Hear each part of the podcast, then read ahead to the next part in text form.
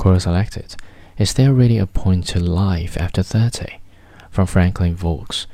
When I was 45, I traveled through Central and Eastern Europe, visited Russia for the first time, then spent a couple of weeks in a castle in France having kinky sex with one of my partners and a whole group of friends.